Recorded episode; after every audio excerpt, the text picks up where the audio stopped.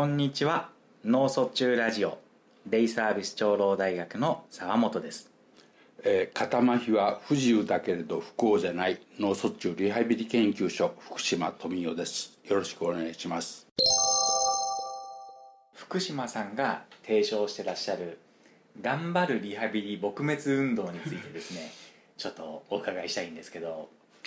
ああの頑張るリハビリ撲滅運動っていうのは、はい、一つはあの僕があの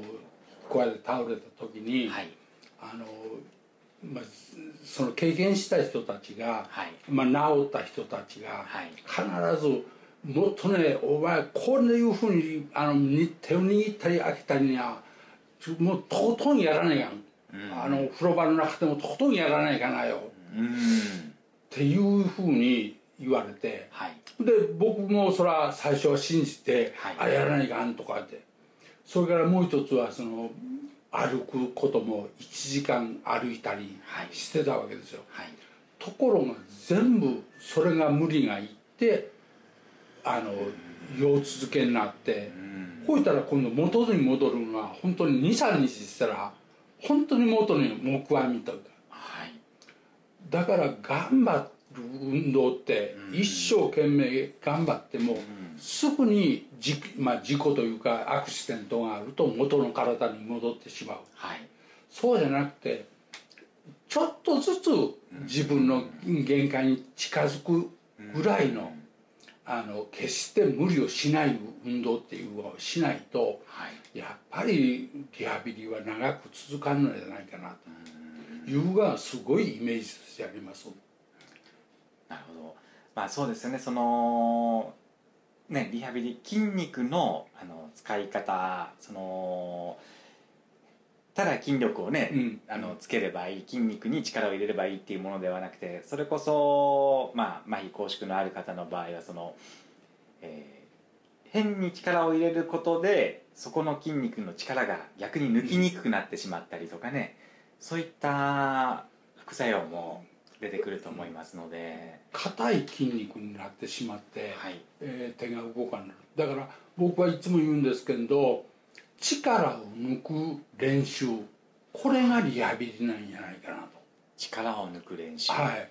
例えば僕の場合右が肩麻痺でどうしてもこうつったような形になってくると、はい、だから左手の健常の手の肩とか肩甲骨とかの力を抜くことによって初めて手の力が抜けていく。ほたら右手もあの手先をどうのこうのじゃなくて肩甲骨とか肩とかの力を抜いていくことによってやっぱり力が抜けていく、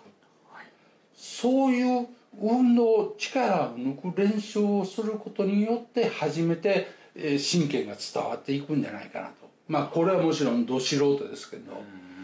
もうその感覚はすごいしますね。いやそれは本当ねリハビリテーション医の先生やね理学療法士さんたちとあの、ね、情報を共有しながら、うん、ぜひねあのすごいあの納得感のあるお話だと思いますので。うん、でもう一つはそのあまりにも体を筋肉を使ってしまって、はい。えー、車椅子からあのこけてしまうと固まって、いうようなケースの方までおいでましたので、はい、だからあのある方は1時間あ毎朝歩きを、で僕は聞くんですね「えあのあなたあのオリンピックかなんかに出られるんですか? 」えどうして?」っていやだから僕らはオリンピックへ出るような強化の仕方をしなくていいじゃないかと。僕らの生活の中で、その歩くことに対してのその筋肉のつけ方をしていくっていう、そのまあ緩く長くやっていくっていうことが大事なんじゃないかなと思いますね。